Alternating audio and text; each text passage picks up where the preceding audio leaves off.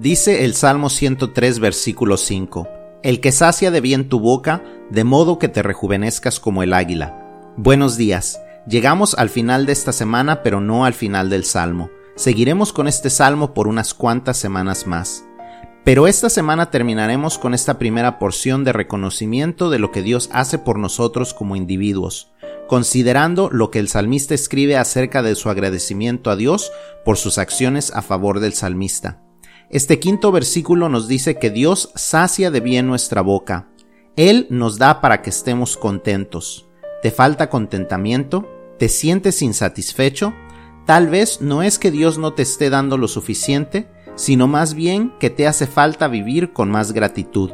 Una frase favorita mía es que en un corazón lleno de agradecimiento no queda lugar para el descontento.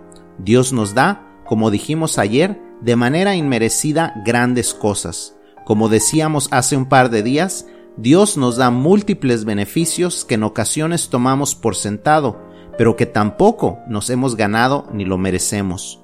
Dios nos sacia de tal manera que nos podemos rejuvenecer, podemos sentirnos fortalecidos por todo lo que Él nos da, pero solo si lo reconocemos y estamos agradecidos. Si vivimos con una actitud de que todo nos lo hemos ganado nosotros o que todo lo merecemos, siempre viviremos en el descontento y la queja, y eso nos envejece. Cargar con eso nos roba la vida. Así que, analiza tu vida, observa detenidamente cuántas bendiciones tienes en tu vida y dale gracias a Dios que te las ha dado.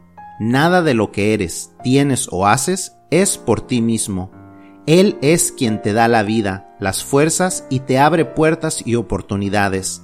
Recuerda eso, da gracias y estoy seguro de que tus fuerzas se renovarán y te rejuvenecerás. Que Dios te bendiga y que tengas un excelente fin de semana.